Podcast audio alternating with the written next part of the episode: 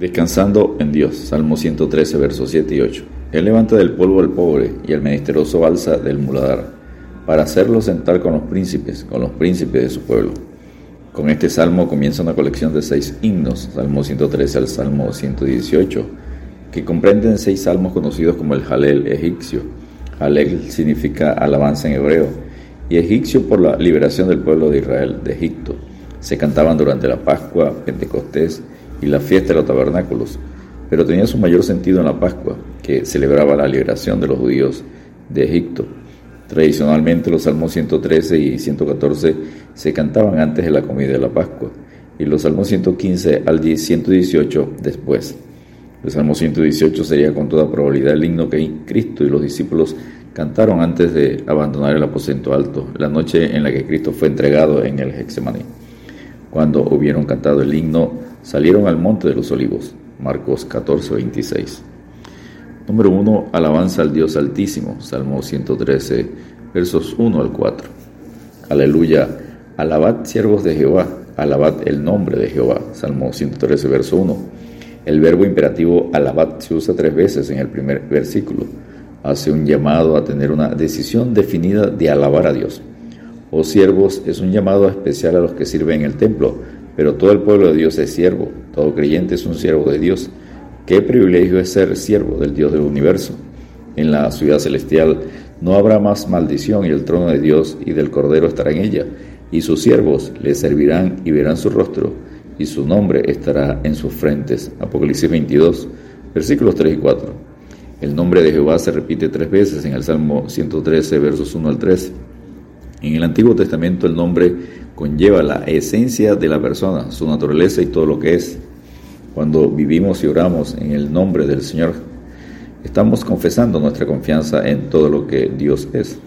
Sea el nombre de Jehová bendito desde ahora y para siempre, desde el nacimiento del sol hasta donde se pone. Sea alabado el nombre de Jehová. Salmo 113, versos 2 y 3. El salmista extiende la alabanza la extiende a Dios sin límites en cuanto al tiempo y en cuanto al espacio. Nuestro anhelo debe ser que Dios sea alabado en todo tiempo y en todo lugar. Excelso sobre todas las naciones es Jehová, sobre los cielos su gloria. Salmo 113, verso 4. Destaca la grandeza de Dios sobre todas las naciones de toda la tierra, y no solo eso, sino sobre los cielos. Hoy sabemos más de cuán vastos son los cielos. Nuestro Dios es glorioso, aún más allá de todas las galaxias que pudiéramos ver con los mejores telescopios. Número 2. El Dios Altísimo levanta a los humildes. Salmo 113, versos 5 al 9. ¿Quién como Jehová, nuestro Dios, que se sienta en las alturas, que se humilla a mirar en el cielo y en la tierra? Salmo 113, versos 5 y 6. Se sienta en las alturas y se humilla para mirar es una figura, pues Dios está presente en todo lugar, es omnipresente. El salmista enseña con contrastes que Dios es tan alto que debe humillarse aún para mirar en el cielo y en la tierra. Si solo para mirar acá Dios tiene que humillarse, ¿cuánto más tuvo que humillarse Jesús para redimir, salvar de la condenación del pecado al ser humano? Y estando en la condición de hombre se humilló a sí mismo, haciéndose obediente hasta la muerte y muerte de cruz. Filipenses 2.8.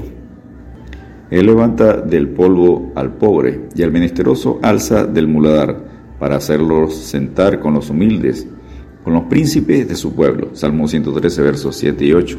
Levanta al pobre. Si Dios se humilla para ayudar al ser humano, no le interesa ganar el aplauso de los grandes de la tierra, más bien quiere alcanzar a los más pobres y necesitados y levantarlos.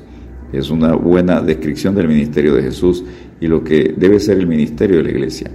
Polvo es símbolo de una condición humilde y muladar significa basurero. Significa el abandono y la pobreza más profunda que puede caer el ser humano por el pecado. Hermanos míos, amados, oíd, ¿no ha elegido Dios a los pobres de este mundo para que sean ricos en fe y herederos del reino que ha prometido a los que le aman? Santiago 2.5. Dios humilló para levantar a los pobres seres humanos. Ahora el creyente en Cristo está sentado con Cristo en los lugares celestiales. Bendito sea el Dios y Padre de nuestro Señor Jesucristo, que nos bendijo con toda bendición espiritual en los lugares celestiales en Cristo. Efesios 1.3 y juntamente con Él nos resucitó y asimismo nos hizo sentar en los lugares celestiales con Cristo Jesús. Efesios 2.6. Por todo esto debemos decir con el samista, aleluya, gloria a Dios. El Salmo 113, versos 7 al 8, son citados del cántico de Ana en 1 Samuel 2.8. Entonces el salmista, al pensar en la experiencia de Ana, usa el ejemplo de la mujer estéril, 1 Samuel 2.5. Él hace habitar en familia al estéril, que se goza en ser madre de hijos. Aleluya. Salmo 113, verso 9. En las tradiciones y leyes antiguas, la mujer sin hijos no tenía una posición firme en la casa de su marido. En el Magnificat, Lucas 1, versículos 46 al 55, María toma este mismo tema del cántico de Ana. Zacarías y Elizabeth, ambos eran justos delante de Dios y andaban irreprensibles en todos los mandamientos y ordenanzas del Señor, pero no tenían hijo, porque Elizabeth era estéril y ambos eran ya de edad avanzada. Lucas 1, versículos 6 y 7. Dios los recompensó con un hijo, Juan el Bautista, tenido en gran estima por nuestro Señor Jesucristo cuando dijo de él, entre los que nacen de mujer no se ha levantado otro mayor que Juan el Bautista. Mateo 11, 11. Dios tiene compasión del pobre y menesteroso, pero Cristo vino a salvar al pobre, humilde de espíritu. Lucas 4, 18. Descansemos en Dios porque promete, miraré a aquel que es pobre y humilde de espíritu y que tiembla mi palabra. Isaías 66, 2. Dios te bendiga y te guarde.